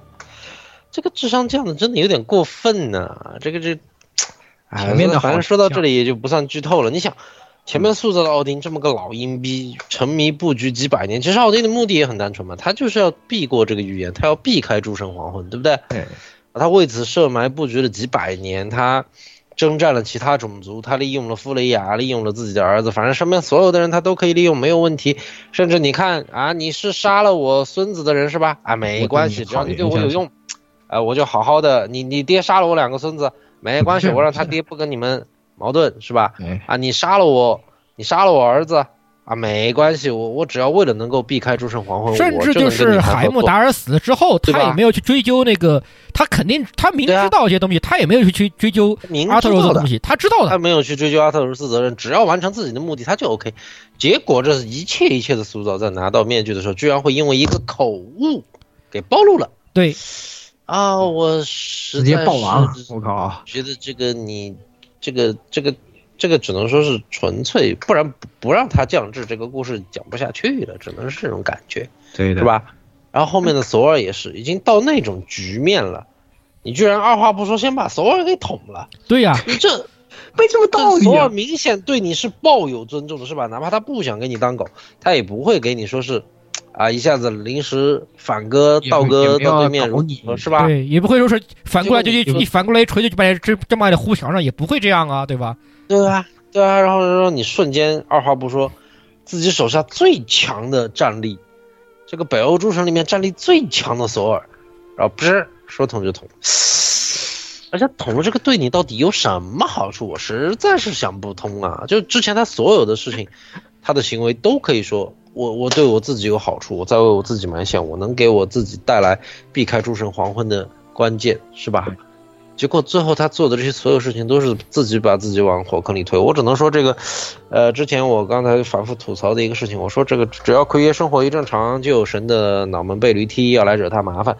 奥丁这一脚看来挨得不轻，这个不止把自踢进麻烦，把自己的这个智商也给踢掉了。对，直接化身吉吉国王啊，吉吉国王最后真的是吉吉国王，太急了！我靠，我感觉他怎么这么急？对，就是他看见那个面具拼好以后，就感觉太急了，就是说，就是只能强行找补一下，就是他看了这个东西这么多年了，是吧？终于拼好了，我就想马上到手，我我受不了了，现现在就要马上拥有它。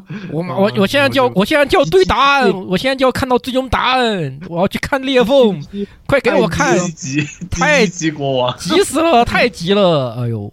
而且那一段戏急的就是他毁的好，就都不只是奥丁。其实，在后面急的时候，他毁了好多人物塑造，就包括还有西服。西服这个人的转变是非常的没有什么道理的，没什么道，就超级没有道理。前一秒钟他还在跟那个索尔说什么，就不不能放过他，给他逮起来，就是吧？然后那这个阿特罗斯还戴着面具传送逃跑的嘛？对，就前一秒钟还在干这个事情，下一秒钟已经是。什么？哎呀，你救人救的好呀，我们是帮你的。对，哎呀，这个奥丁他真不是人，他不是不是人，他利用了我们家那么多，啊、对吧？我早就看穿他的死面目了。哎，这个这个思路。次我们见面的时候，你你说的是什么话吗？对呀、啊，就西服本来就，而且就阿特柔斯在这个在那边的时候，就西服的对他的态度就是，你是我是你是杀我儿子，呃，两个儿子的仇人。就一脸就是老人，就是摆着一张老人脸，就是不跟，就是看不惯你，对吧？哎，这个就他其实就西服对阿特柔态度是其实是很，比是比较是是很是很冷暴力的，可以你可以这么说，就是很冷的一个人。结果突然就到这样了，哎，我还我我还这个这个哎，斯鲁德你别干了，对吧？这个他他们是好的啊，奥丁是奥丁才带坏蛋。哎，你看我还帮我还我还帮你奥特斯的这个儿这个好好基友好朋友，对，认识新认识的好朋友给救出来了。哎，我会带他们去避难的。哎，你们去，你们去去干奥丁。嗯，嗯，对，就反正最后加速了以后，感觉很多问题吧。就还有就弗雷吧，我一直就觉得前面我还玩边玩边跟他们说，我觉得弗雷真的铁纯铁废物啊，纯纯小丑。然后后面最后的时候，他突然又来这么一出，我都不知道是为什么，就感觉。他也是为了完成，他才是像完成这个预言里的任务一样，就 是就是那个撤退，感觉没有他，难道没有他断后就真真真就这个时代就不行了吗？已经到这这么危急的地步了吗？感觉大家多跑两步就跑掉了呀！就大狗子都把都都把裂痕都把裂痕划好了。对吧？非要送这，就是你们有说话说这几秒钟的时间，不如往裂痕里一跳，这个弗雷往里面也往里面一跳，不是完事了吗？就就感觉也没什么道理。哎，他这个还有就是说到西服，就是他索尔这一家子的描写也是断崖。本来其实这个地方就包括刚刚提到的，就是斯洛德和阿特罗斯去就管找这个找找找找找索尔，就是然后那一段戏。包括后面的东西其实有很大的发挥空间，然后结果突然这个西这个西西服这一段其实也有点降智，就是他西服那里突然就去劝索尔去干阿特柔斯，也是也是其实没有什么太大道理的。就本来这个地方有很大的戏，就是他跟斯路德对索尔，然后索尔跟阿特柔斯就经过了就虽然不长那段冒险，但阿特柔斯说了很多话，就是索尔其实他也在他也听进去，他有他有在思考的，他要开始思考了，然后。这个角色就戛然而止了，就感觉对，就戛然而止了。本来其实阿特柔斯、斯路德，然后欺负斯路德以及索尔这一家子都很家庭关系，本来应该会有个很长很，应该会有个应该会有很长的剧情来描写这个索尔他到底是变还是不变，他有没有什么转变，然后对斯路德有会有什么样的影响也好，对他们整个家族会怎么样也好。本来其实他这他们这个家应该也是会成为就是奎爷和阿特柔斯他们这一家的一个对照组一样的一个关系的一个一个剧情的，是的，结果突然就一刀就咔咔没了，就死西服一个降智，然后把把索尔搞了，然后索索尔最后打稀里糊涂打了一仗，然后被然后然后就然后想啊，我不能做我不能做奥丁的狗了，奥丁啊你不做我狗了，那我那你死那你死了，啪把把索尔捅了，对，然后就是。就就没有后文，就就就戛然而止，这个太可惜太可惜了，就挺可惜的，就最后还是可以看出来很多的部分是挺可惜的，我觉得也是这一座最大的一个缺点吧，就就这个不完整，感觉还是有一点。这种体验上的不完整，而且最后诸人皇上这张也真的有点儿戏。我曾经幻想诸人皇会怎么打，就是他既然说你要召集三军，对吧？冥界要招一波，赫尔海姆要这个冥界的赫尔海姆那边要招一波，你这个亚尔夫海姆应该是一个很宏大的场景啊。其实就这么就很短很短的一段，就大家就跑，而且就是我们一路跑，就直接跑进去，直接跑到人家大哥面前，给人大哥干死了，就就没了。就赫尔海姆说啊，我们援军找好了，也然后他然后就把传送门一炸，哎，赫尔海姆然然后那个民这个民界大军来不了了，然后亚尔夫海姆，哎，你亚尔夫海姆人不是你招了很多人吗？怎么的小飞你们你们的小飞机就就没了？小飞机呢？反正总总之就是他那个场景就让你感觉好像你招这些人就是摇了半天人没什么必要，感觉他们在外面打。感觉确实还不如奥丁自己出的主意呢。我直接进 偷偷进去把奥丁干掉算。对呀，就没有什么意义。甚至中途都有都有没有写完的，就说了一半的话，说一半就没有了。说了一半，就是说那个什么啊，那个不行，他们英灵殿军产出大军，然后那个弗雷亚说，那我要带我带女武神去把，那我去，那我去，然后去把那然后哎，然后啊。然后就没没了，没没有然后了，就没有然后了。然后突然弗雷亚就回来，就开始干，就开始干奥丁了。哎，你的女武神去去炸英灵殿，炸完了，啊，反正就很可惜吧，这一点也是很大的一个缺点。另外就其实已经说了很多啊，然后就是我觉得剧情方面吧，我们也就讲这么多吧。就是它的优点是很明显，就是人物塑造是非常非常的。呃，非常非常立体，特别是主角这几个人啊，那缺点也很明显，就是后半段有很明显的赶工的痕迹啊，让很多一开始很好的东西呢，就最后都没有表达出来，这个是很可惜了。好，就是最后就提最后再夸一下，就是这个演技，夸一下演出，对这个演出，夸一下这个演出，演出真的做的特别好，这一次我觉得。这个加分加的太多了，就很多地方啊，特别像奎爷这种不善言语的角色，对吧？他都是通过他的那种表情和那个小动作体现特别特别多，你很难想他那种戏里怎怎么说他很他用这种动捕，就是动捕演员，他那种就是有点激动，那种微微颤的这种身子的这种都给描写进去，就表现特别好。对对对对。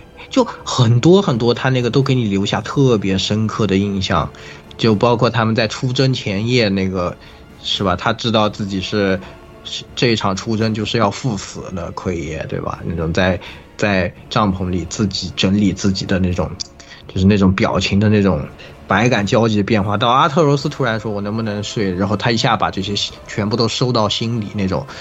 哇，我就很难想象，在一个游戏里面能看到，就是你哪怕让演员实际的去演这个，都是很难演出来的。但他通过游戏的这种电影化叙事能做到这么好，真的是一个特别特别厉害。当然还有肯定要说一下最后最后结局的那个，对吧？就啊，那段实在太神了，对，就可以在那个后面看到，游戏一镜到底这一个真的是对，太牛了。看到那个预言，最后自己是。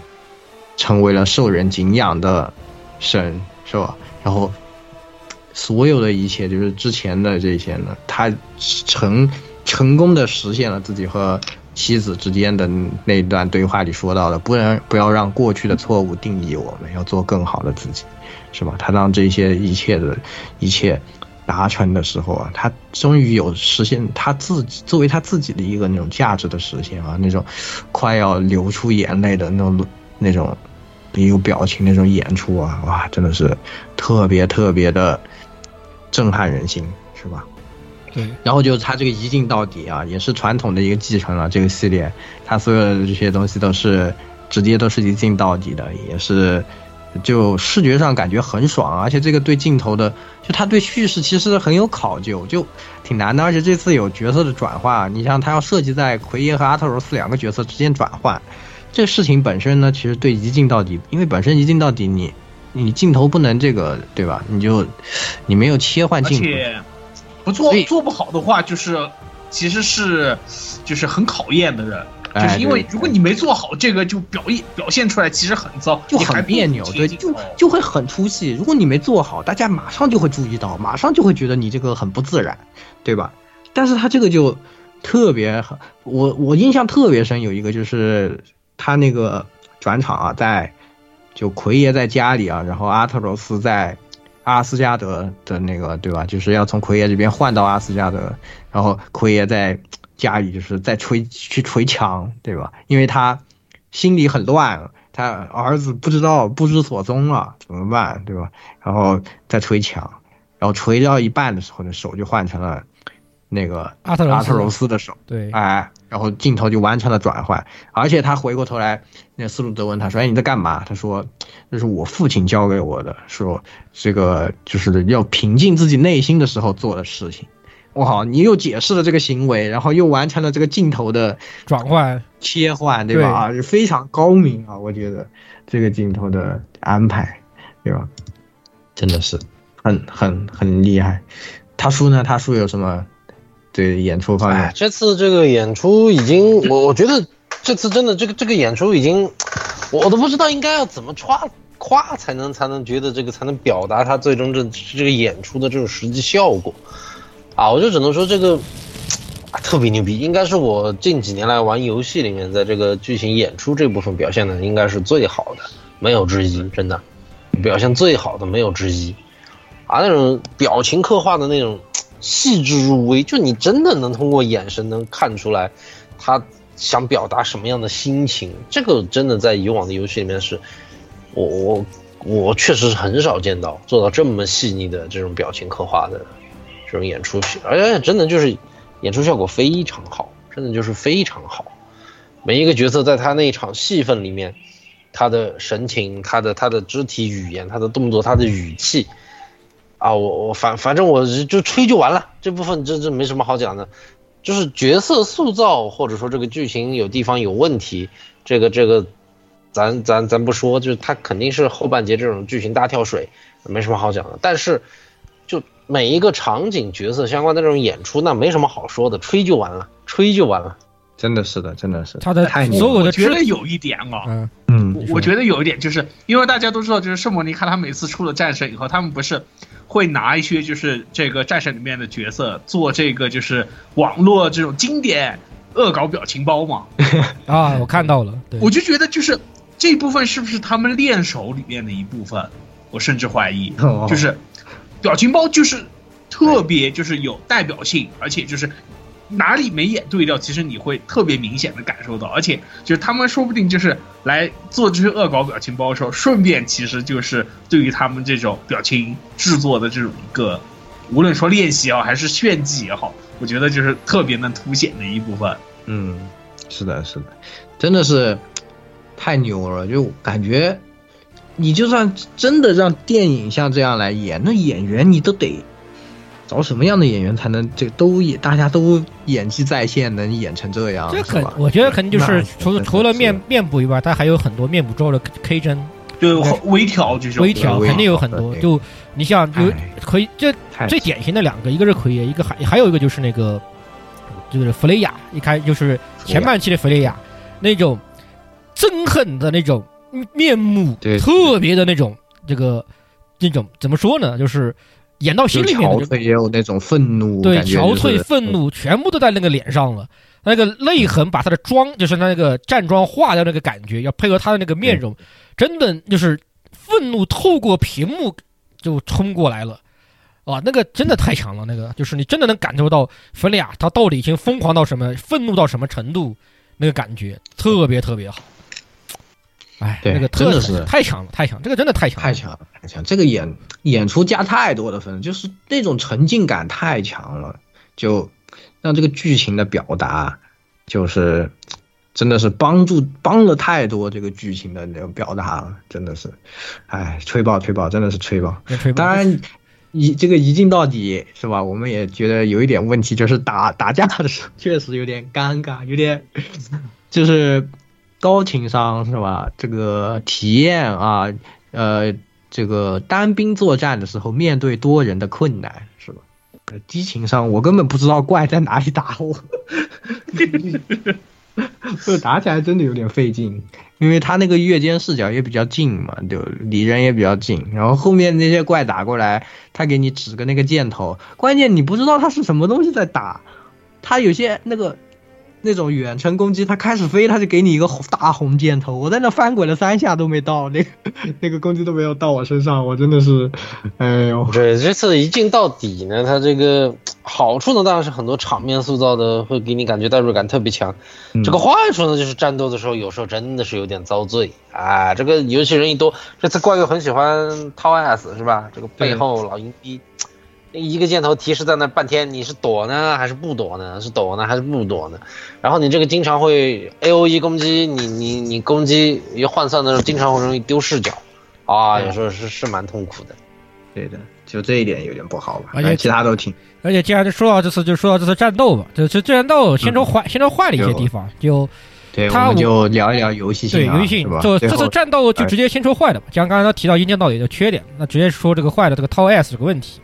就这次战斗，我最不高兴的一点就是他这次挑战挑战部分战斗都做的太硬逼了，就很多老阴逼，就那个狂战士之魂啊，你一个还好打，那无所谓，反正群上上一代揍女武神揍那么多了，我他妈习惯了，好，那也算算了。正义的群殴，我靠！然后结果这次就来个正义的群殴，呃，两个人不是，还有甚至还有三个人的狂战士之魂，狂狂战士之魂，我靠！那我拿头打，哇，那个伤害又高，远近结合，甚至还有连招，远处一个红圈，好，我没躲 没躲开，然后旁边就直接看来给我两斧子，然后我死了，啊！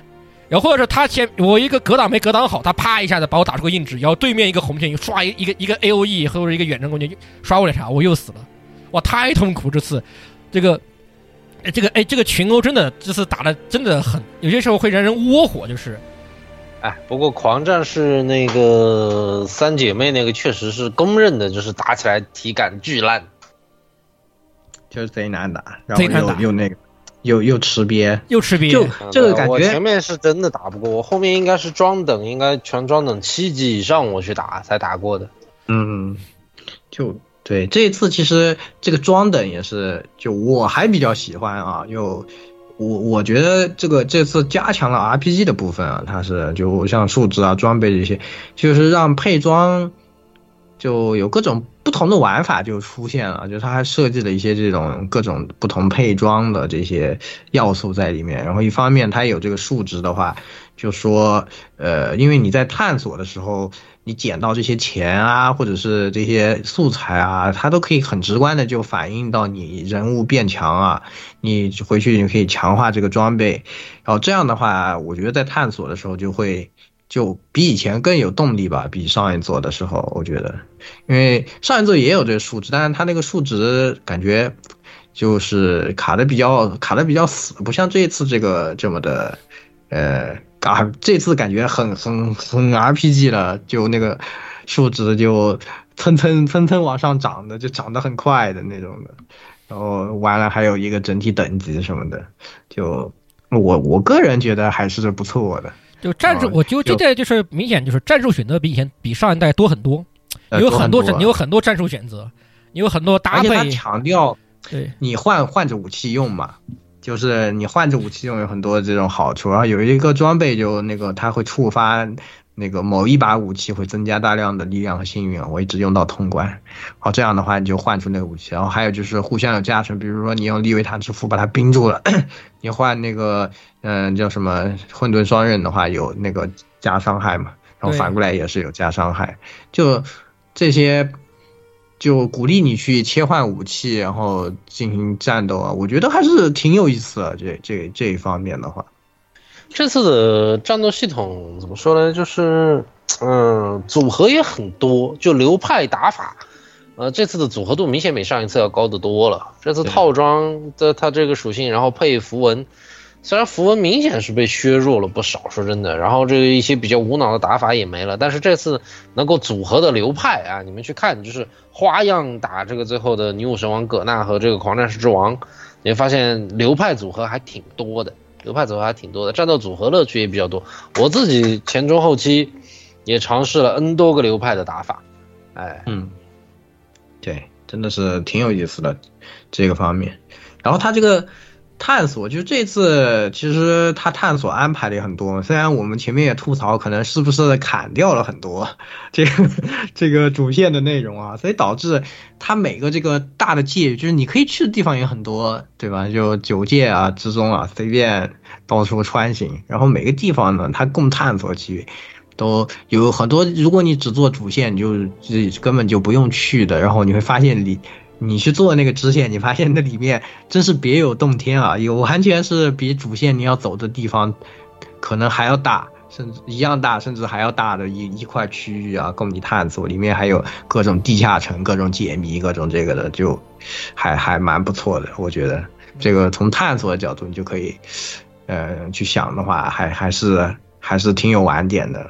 对，而且还有，而且它也有蛮多那个，就是就是也算是剧情补充吧。就虽然它不一定跟主线有关系，但是哪怕不暂且暂且不讨论它是不是被砍掉主线这个问题啊，但它有很多就是补充的地方也很也很关键。就包括像你刚跟弗雷亚和好之后，你去帮弗雷亚的那个支线去拿弗雷亚的那个支线，关于他的过去，对他跟奥丁的关系，他包括以及他自己他自己做了一个和解。这个地方的人物刻画的补充也是很关，也是很有意思的。这个地方，是的，是的。包括像弗雷，为什么说我去伊尔夫海姆，他们必跟我一起来，是吧？对，也是你要去支线里面，你才能知道答案。都是有很多这样的内容吧？就探，就是这方面探索逻辑，其实做的比上代好的地方就在于，它把它划分掉以后，你不会觉得像是这个是那个新战神，就是上一代时候那么空。因为上一代的话，就是一个偌大的一个米米德加尔德，不知道我去哪。对，那么大偌大米米德加尔德，然后在上面划船，划啊划啊划，或提要听听明明要讲给给给你讲跟你跟你讲冷笑话，对吧？然后给你给你砍给你砍大山，然后你不知道去哪。然后这次骚话特别多，对骚话真的特别。哎，这次我 这次骚话我要特别补充一点，就是不要我们虽然都戏称是战神和他的文盲老父亲，但是我错了。老父亲根本不文盲，兄弟，老父亲满腹车轮，好吧？某种，但但但 当然，这反过来可能说的夸张了点。但是他是一，他可是一个能跟米米尔在戏剧、文学、诗歌上面砍大山的一个老父亲，啊！你可想而知，这亏爷只是不懂不懂北欧话啊，不是不是真的没有文化，对，没有，是没有真的没有文化，好吧？不懂外语啊，对，不懂外语。人但人家这这这这肚子里面这是真的有墨水的，好吧？什么人家说啊，什么看到哎你，哎老兄你是不是很你们哦你们这个这个希腊戏剧怎么怎么样？哎呀，这个希腊戏剧的都是这个就是这个定式啦，对吧？这个哎这个这个希腊戏剧都是怎么演的呀？哎你老兄你喜欢你喜你喜欢哪最喜欢哪一个诗歌呀之类的？哇，呃这奎爷跟明爷砍大战你被砍的哇！这，对对对，奎爷这个当年一到二代之间，他当那个当当那个城主，当当那个战神，闲了两年，真不是白闲的，好吧？这个是 对的，就挺好。就是这，其实我觉得这个也是探索体验的一部分。就因为这次探索地图也特别，就是每个地方都特别不一样啊。对，它风景也很，而且这次因为是地图也很大，而且而且这次还有个问题就是，他你的战友会换人。就不，他不固定是阿特柔斯，就可能是你可能是跟弗雷亚一起出去，甚至是跟布洛克一起出去，就每个人聊的东西都会不一样，啊，有很多所以老梗的东西在里面，就去，所以他就每个地方的探索，他又有加入这种，就是他们这个聊天呢，也让他就是加分也蛮多的吧，就感觉，反正这一座我觉得游戏性方面也是整体比上一座有很大的进步。嗯，彩蛋也彩蛋也很多，就是大家在参走的时候，很多很多老彩蛋。嗯，那个他不是有个那个收集品，那个十四本那个诗吗？对对对，那个诗全是索尼发行的游戏。对，我这个，我一开始说这诗写的什么啊？我再仔细看一看，发现 我操，这也行哦，这很搞啊！全都是什么，全都是游戏什么什么血缘啊，什么什么什么神秘海域呀，什么的，挺搞的。是，然后那个诗翻译的还还挺有那个意思，就是他翻译过来以后，还挺有那个意思，还蛮还蛮还蛮好玩的。然后里面特别老玩家会心一笑的，就是什么啊，你当年那个蛇蛇发女妖那个，你用什么方法杀的？要我用了最困难的方法杀的。哦，我就知道。嗯，然后去，然后去找命运三女神的时候，那那最后命运三女神哦，我他们全死了。对，就挺搞的，挺搞的 这些方面。对，反正总的来讲呢，《诸神黄昏》它虽然有一些这种缺点，也有些这种剧情上不尽人意的地方，哎，但是作为这个时隔四年之后的这个战神的正统续作。那么总体来讲，我觉得还是瑕不掩瑜，可以给一个很高的分数。说真的，它它真正来说，我唯一我觉得有毛病的地方就两个，一个是这个一一这个一镜到底越肩试点，在战斗的时候多少，尤其群殴有时候真的会让自己不是不是打的不是那么爽，就你不能换视觉的话，有时候真的打的不是那么爽，尤其被围殴特别难受。第二就是后期剧情的这个大跳水，但是呢，在这个剧情大跳水结束之后呢，它的最终的结局。哎，又给你来了一波升华，哎啊，所以作为这个结局来说呢，我又认为啊还是非常不错的，所以呢还是强烈推荐啊。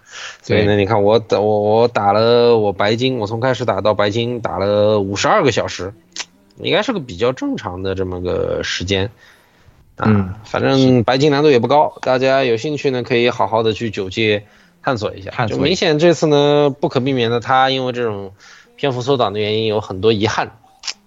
啊，但是这个瑕不掩瑜啊，依然是值得大家去好好体验的大作。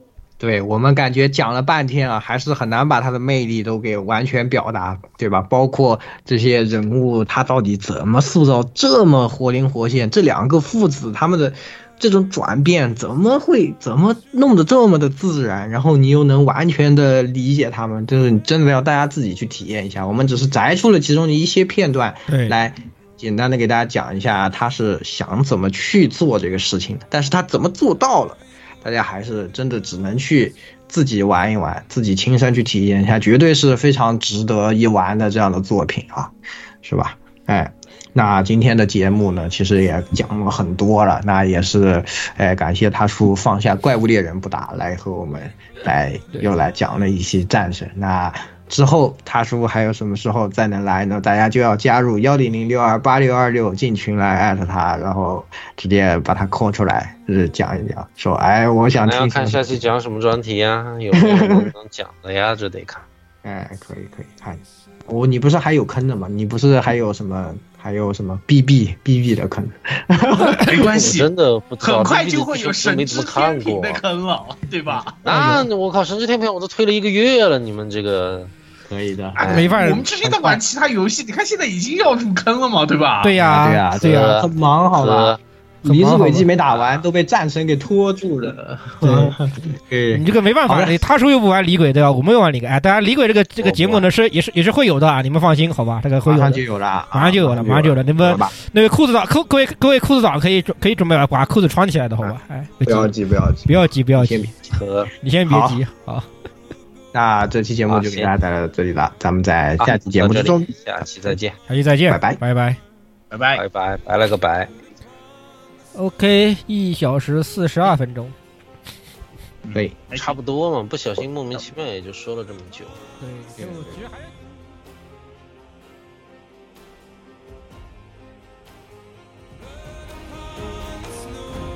欢迎各位收听本期节目，请各位听众老爷在评论区留下您宝贵的意见。